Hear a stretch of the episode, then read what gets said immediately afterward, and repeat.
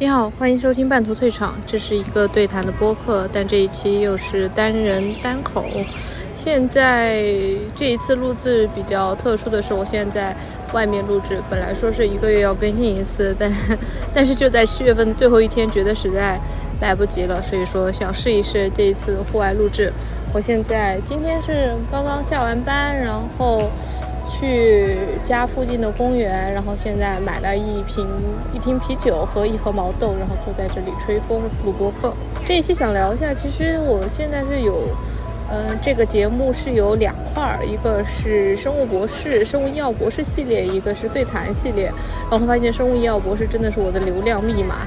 也感谢豆瓣上的这个帖子，然后给我有这么多人然后来听，给我增加了很多播放量。然后也希望它真的有帮助到别人。不过，嗯，所以说这一期想聊一下，在毕业之后，然后选择没有留在高校，然后选择留去业界，呃。其实我也是在豆瓣上的小组上，也是有看到蛮多的这个提问，说是自己快要博士毕业了，到底是是到底是应该留在学校呢，还是应该去公司发展？然后其实也是在不同的场合，也是会有人对我的这个决定比较感兴趣，所以说我就觉得录一期播客，就像第一期聊毫无意义的科研一样，这相当于是一个个人成长史吧，从自己受不了科研到逃离科研。然后，也许后面有机会还可以再录一录我的，嗯，离职的跳槽离职的一些想法吧。希望生物医药博士这个系列可以做大做强。刚刚听了一下，虽然好像背景有点杂，不过将将可以录吧。呃，然后这一期的话就是。嗯，可能会从以下几个方面，然后来讲一讲这个决定吧。一个是为什么会做出这个决定的一个契机，然后再一个是我的，就是对我自己需求的一个反思，就是为什么我想留在高校做科研。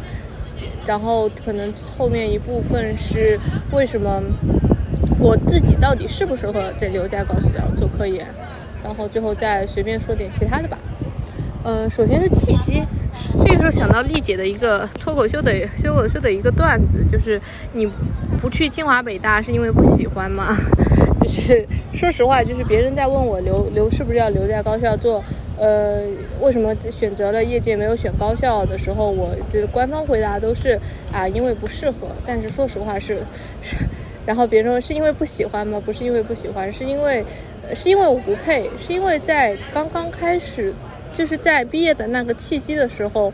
呃，有这么一个个机会，可能会留在实验室做博后。就是我们那个时候是我们老板他第一次可以招一个人留在学校做博，留在实验室做博后，但是他没有找，甚至没有找我来谈，然后找了我的实验室的一个好朋友，然后来谈，然后就希望他留在实验室做做博后。其实也就是说，实验室有这么一次机会，然后就是留在。其实对于每一个博士来说，留在本课题组继续做研究、做博后，然后可能最后才有留校机会，这是一个非常。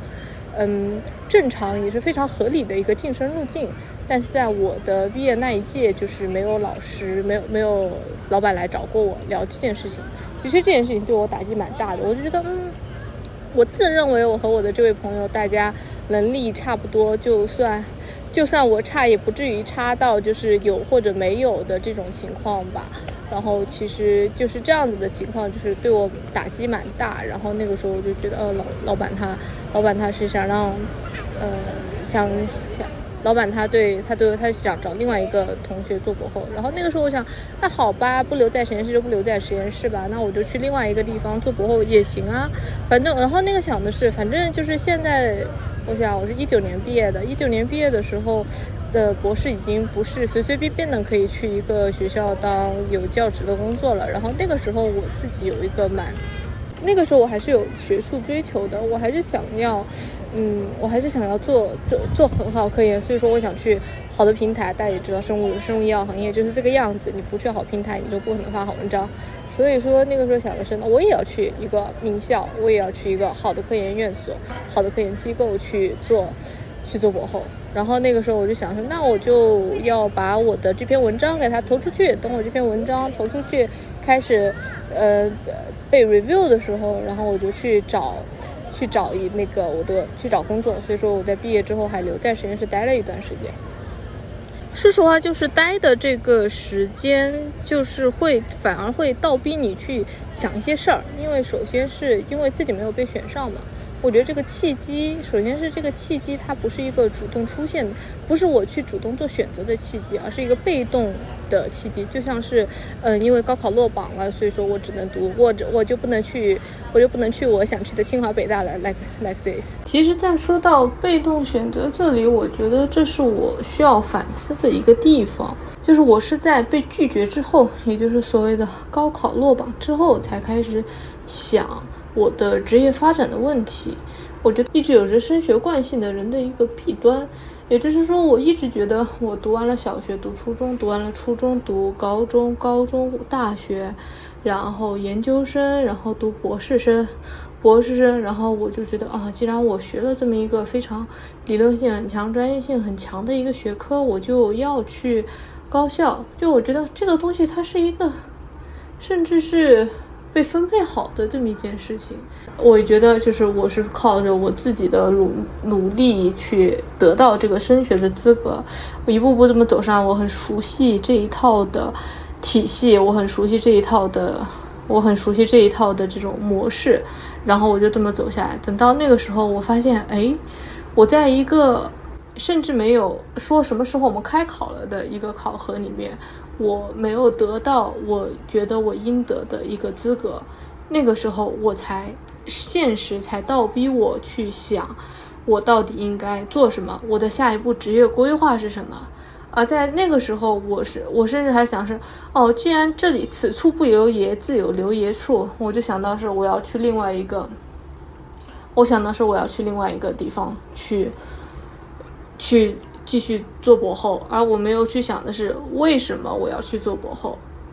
这个我觉得是我现在回看起来，回看回看四年前的事情，我觉得我非常需要反思的一件事儿。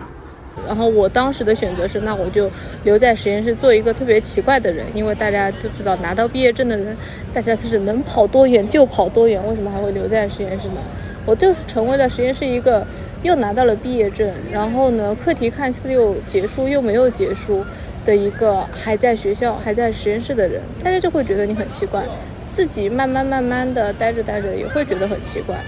就是一种是可能是有点不服输吧，不不服输的这种心态，再加上自己在实验室中越来越奇怪的这种感觉，就会就会倒逼我去想，哎，为什么？为什么我要一定要留在学校做科研呢？我其实可能你说那段时间待着学待在实验室，大家也对我好言好语，也没有对我任何怎么样，但就是觉得自己有一种脱节的感觉，因为从小到大都是呃读书，就是读书升学这些东西都是按部就班的，反而我甚至就就可能是我的 gap month。出现了这么一个奇怪的奇怪的事件，所以说在这个奇怪的事件里面，会让我想，哎，我是不是掉队了？我是不是，我是不是掉队了？我真的需要去，我真的需要这份去留在高校做科研吗？然后这个时候才会有一种。倒不不会说有一个非常的一个转折点，去说啊，我在经过这件事情之后醒悟了，我我我要我要开始思考这件事情了，是慢慢慢慢的，然后来想到我哎，我确实好像不是一定要留在高校做科研的。而接下来，当我开始认真思考我为什么要做科研的时候，我发现我的这种所谓的执念非常非常的不堪一击。甚至现在想起来有点后怕，就像前面提到，就是我觉得这是一个惯性的思维。我觉得，呃，我毕业了，我就要去做高校啊？难道还有其他路吗？这其实就像在那一期就是毫无意义的科研里面提到的，就是我觉得我科研做不出来，我的人生完蛋了，是因为什么呢？是因为我觉得我的人生只有这一条路。而我一直相信我的人生就只有这一条路，我是觉得我做完科研我要去做博后，然后呢，我做科研每一个，嗯，每一步每一步得到的结果都是在为我博后的博后的这个考试里面加了一分，啊，那个时候我想到是啊，我就觉得留校就等于像升学一样，这件事情我觉得是非常非常幼稚的，以及非常非常对自己的前途是没有任何。不负责任的一种思考。当我发现自己蛮幼稚之后，然后我就在想，哎，那就为自己找补嘛。我觉得那其实留高校挺好的啊，留学校就是觉得会有寒暑假。但是就我就觉得现在就是也最近也有和一个朋友在聊，他有点想回想去高校找教职。他说像因为有寒暑假，我就说我说为什么会有寒暑假呢？说实话，我觉得寒暑假现在想起来非常幼稚，因为那个时候我也那个时候我都觉得幼稚了，因为寒暑假的话。就是曾经我觉得幼稚啊，在想这个问题之前觉得幼稚，当我真正开始想这个问题的时候，觉得我去，我怎么会这么想？因为寒暑假的话，就是大家都知道我们在高校读博期间打工，不是不可能有所谓的寒假一两个月，暑假两个月，谁能享受过这这么长的长假？我就我我那个时候，我现在跟就是豆瓣上就是如果有人回回帖，他我之前看到一个说，年龄的学生应该什么时候应该呃。早点去实验室，我都回的时候，我说赶紧好好享受你人生的最后一个大长假，因为在真的是读博期间是没有这么长假。但是我后面发现，工作期间 连一个星期的假都没有，真的很惨。所以说寒暑假这件事情很不切实际，因为我们知道我们在学校里面，你养的细胞你就很难去脱身，而且即便你自己脱身了，实际上你可以看看你的导师，导师他实际上也是没有寒暑假，可能会。个把天不来，但是他一直是有事情，会寒暑假可能会出现在出现在学校，会拉着大家开组会，会会有各种各样的事情。所以说寒暑假这这个想法蛮幼稚的。然后再一个就是，我觉得这是一个一直以来我的一个陷入的困境，就是我不能让学了的东西没有用。就是这个东西的背后逻辑是我害怕我。自己失去价值，因为这个是我自己当时高考没有考好之后的一个非常强烈的一个选择专业时候的一个想法，就是我觉得，嗯，因为我以前可能对生物方面比较感兴趣，然后可能多多搞了一下，就是搞一下这方面竞赛啊什么的，然后就觉得，哦，我以前学了这个东西，我就要去学一个理论相关的事情，不能让学了的东西没有用。于是我大学的时候就学了一个和基础学科吧。就这样，然后是，然后就是一直知道啊，我觉得啊，大学都学了这么多，那我研究生不能让我学了的东西没用，然后我就去读了研究生。我觉得啊，那既然这个学科专业性那么强，研究生都读了，硕士都读了，那也要转博去读个博士，好吧？那到这个地方，然后这个时候我觉得，嗯，能把我学学到的所有东西都转换成，都转换成真我的工作，都转换成最大价值的转换，它就是。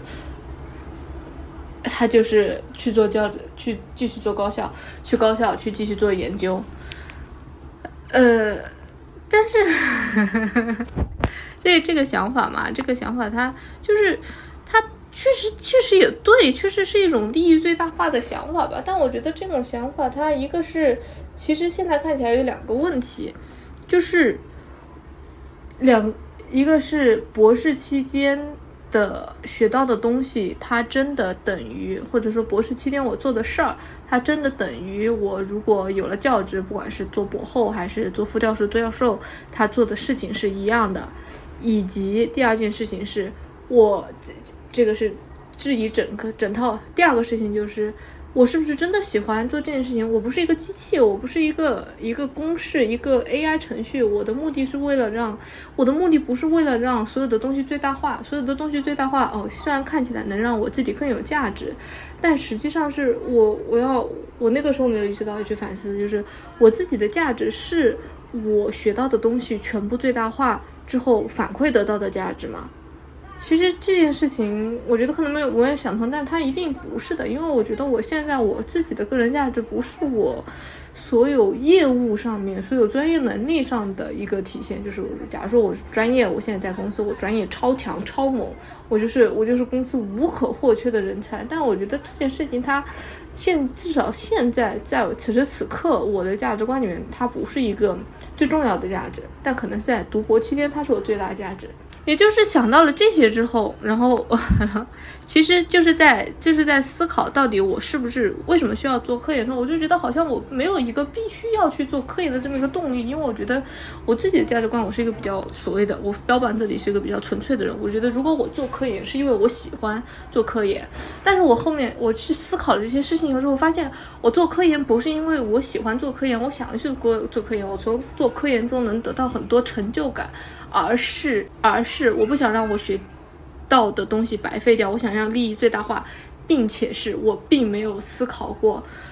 读博之后的下一步，除了留在高校，还有其他的什么路。反正这个时候，谢谢我的导师，他没有他没有给我 offer，给我没有给我提供这份 offer。如果我觉得当时但凡有任何一个学校、任何一个老师他给我提供这份 offer，我一定会留在高校的，definitely。然后错失这么一次审视自己人生的机会，就解决了这个。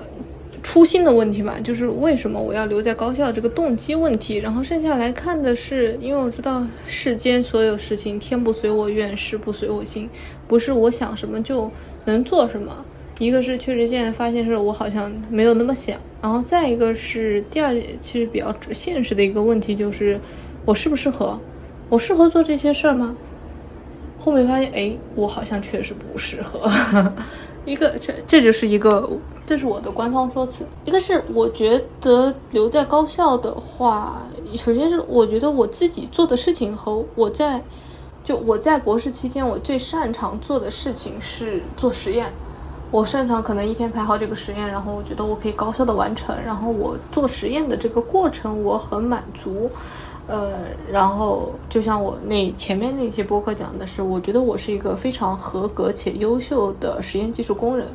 但仅此而已。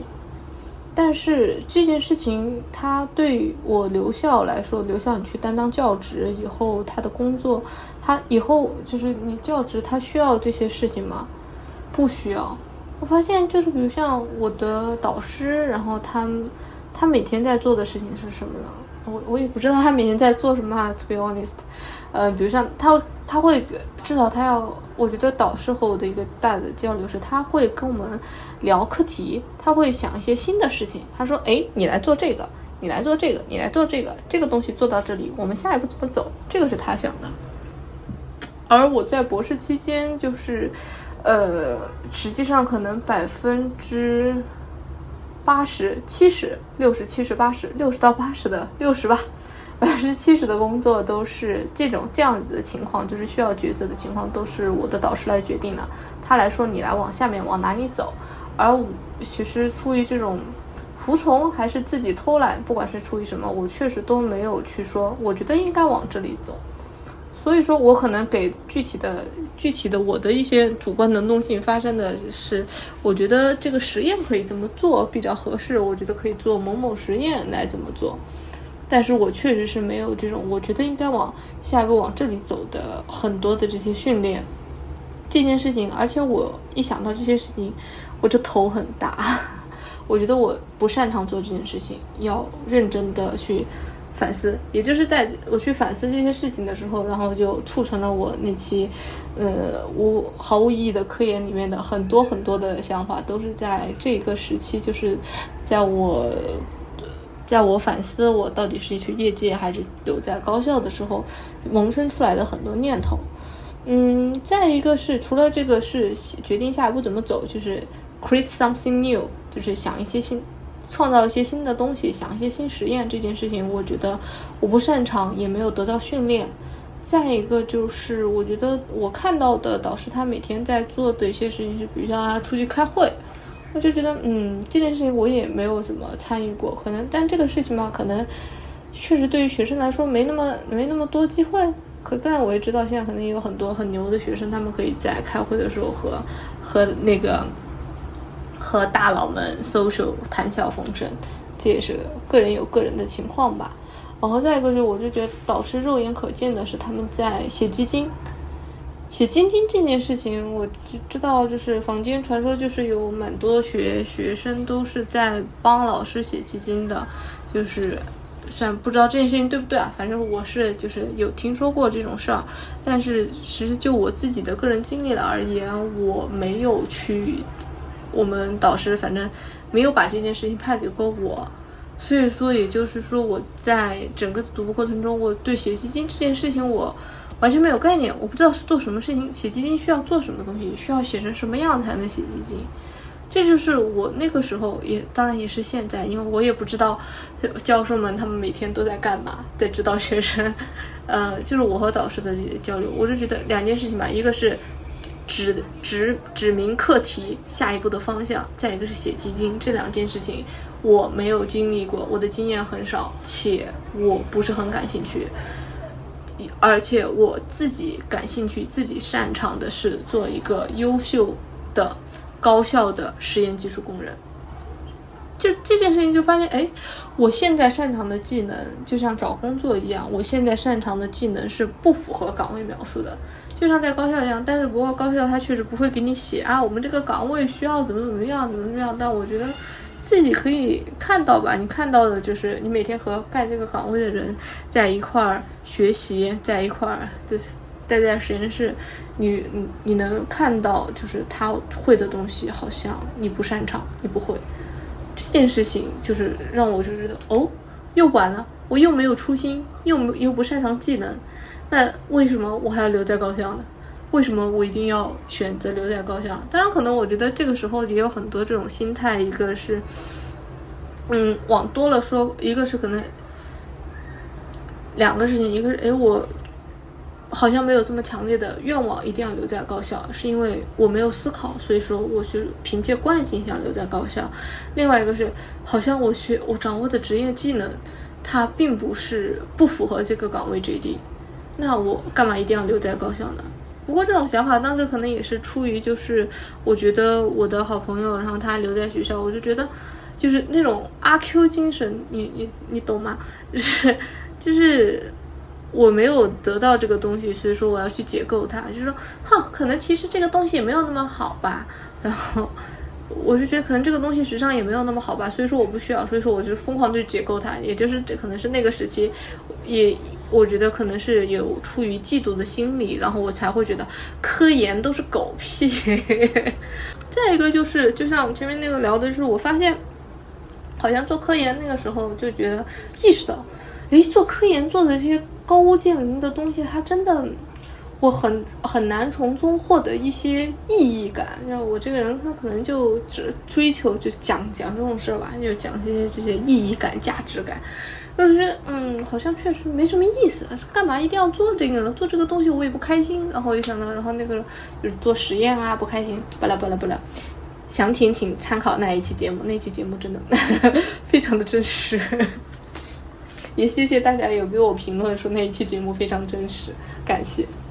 最后吧，其实就是，嗯，一个小小的总结。如果你也是正好处于现在这个阶段，就是马上要毕业了，嗯，不过现在九月份，嗯，也许你延毕啦，十二月份，或者也许你明年六月份毕业，然后。如果你恰好听到了这一期播客，也希望我的经历可以给你一些小小的提示，就是要早一点开始想自己的，要开始做职业规划。这是我在读博后期非吃的非常大的一个亏。嗯，当然这个里面肯定有很多个人的成长原因啊、性格因素啊、现实情况等等。但我觉得，其实现在反观回来，它是完全可以避免的。也就是说，早一点去想我毕业之后要做什么，而不是到快毕业的时候可着急可着急的，然后就觉得，嗯，我应该做一件，嗯，我应该随大流或者随惯性去。被动的做一件事情，因为其实我现在觉得，像什么升学这些事情，它都是一件很被动的事情。我们在从中缺乏一些自己主动的选择。以前在读大学的时候，其实现在有人吐槽说，可能要在短短几天时间里面，然后要决定自己以后可能会生活在哪个城市，从事什么样的工作。那其实我觉得读大学选专业、选城市、选学校的时候，嗯，没有办法，没有办法做出一个非常合适的选择。但是实际上，对于读博了这么多年的我们来说，如果再在读博的后期，在自己的职业、职业生涯即将开始的时候，还用这样子的理由去为自己不做、为自己偷懒做开脱的话，是不太合适的。所以说。嗯，这里有一个非常过来人的一个惨痛经历，就是希望大家，如果你在听这一期节目的，你也恰好处于这个状态的话，就早做职业规划。也希望我的这些思考可以给你有一些帮助。嗯，再多说一些，就是其实为什么选择高选择业界的话，当然我觉得这倒不是业界高校，当然是一个二选一的活了，不然我还能干嘛？我还能去考公务员。然后其实那个时候就自己自己想清楚的就是，呃，高校那个时候可能还可以去医院吧。其实做生物医药行业去医院也是中心实验室，然后像像我的背景可能还是和医学有点相关的，然后去医院也是可以的。但是那个时候我因为自己经历了这么一一系列整套的对科研体系的嗯否认之后，我决定我。不要再去做和科研有关的事情，也就是说，我不要再去做试实验，我要远离试实验。我这辈子的我的职业 路径就是远离试实验。试实验给我带来的压力就是我没有办法可以通过，我没有办法去可以通过我既定的一些措施去得到一个我想要的结果。它就是经常就是。付出收获不呃，付出收获不统一嘛，就是从中获从中会获得会容易受到蛮大的挫败感。然后我这个人又是一个不太能很容易与自己被否定的自己和谐共处的一个人。嗯，再一个就是，其实就是要。也就是说，我要避开我自己不擅长的事儿。一个是这可能是我性格上不擅长的事情，再一个就是我实际上不擅长的事情，就是 create something new，然后也就是去想一些新的 idea，去想一些新的研究思路。这件事情，我觉得只要是和写基金、写课题有关的，它的晋升是需要这些有关的这些事情，我都是做不了的。所以说，我没有去做去科去高校。然后去医院，去医院的话，其实大家都知道，你的晋升是要写基金，要评，要看你拿的项目的。然后再一个就是我在公司里面，我避免了早期研发相关的行业，也就是早期研发就是需要可能，呃，就是可能需要你去解决一些新的问题，你要提出一些新方法，然后甚至可能一些立项啊，这些都需要。当然，确实我我现在这个等级是接触不了立项啊，嗯，就是。避免一些我觉得可能会和我不擅长的事情，嗯，相关的一些工作。但如果你擅长这些事情的话，也就可以去大胆放心的去选。我觉得这倒是一个自己在慢慢慢慢的摸索、探究自己到底适合什么样的一个过程。也就是说，这件事情可能是在你读博的中后期的时候，你就应该开始做了。然后，并且这件事情是要一直持续的做的，一直在。的职业发展过程中，要一直去想，比如像我第一份工作、第二份工作，到现在第三份工作，我也是，呃，真是跳槽频繁的我呢。然后，呃，在一直是在思考这个问题，就是我到底擅长做什么事情。然后，我是想，我想的事情就是，我要把自己擅长的事情给它发扬光发扬光大，让自己得到很强烈的满足感。也就是说，这个东西可能聊到深深层次的话，也就是自己的一些价值需求。我是一个希望从工作中得到认可的人，但我知道不是所有人都像我这样子，那 fine 没有什么问题。就像我这样子的人的话，我可能对工作中一些比较一些正反馈，我会比较。在意，于此来说的话，就可能我会喜欢做一些按部就班的工作，希望喜欢做一些文书类相关的工作，喜欢倾向于做一些经验积累相关的工作，而不是一些创造性的工作。当然，这个东西我觉得我可以舍弃，就是按部就班的工作就不太会要赚，不太会赚到更多的钱。That's fine，我接受，因为这是我自己和自己。共处的一个方法，所以说，也就是说，要慢慢慢慢的去思考自己到底擅长什么，不擅长做什么吧。其实就是，其实我说的，我没有去高校去 企业的这个官方说法是我不擅长做这件事情，它确实是这样子的。但是深层次的原因是因，深层次的契机是因为我没有被选上，然后更深层次的原因是因为我觉得。而且就是我对科研这件事情它的意义感的认可比较低吧，所以说就是这样，我最后就没有去高校，去了企业。然后也希望我的这一段分享，当然可以完成我七月份的播客的 KPI。然后也希望就是对收听收音机前的你有一些帮助。好的，谢谢你，谢谢你收听半途退场，谢谢你订阅我的节目，谢谢你听这一期节目，谢谢你，再见，八月愉快。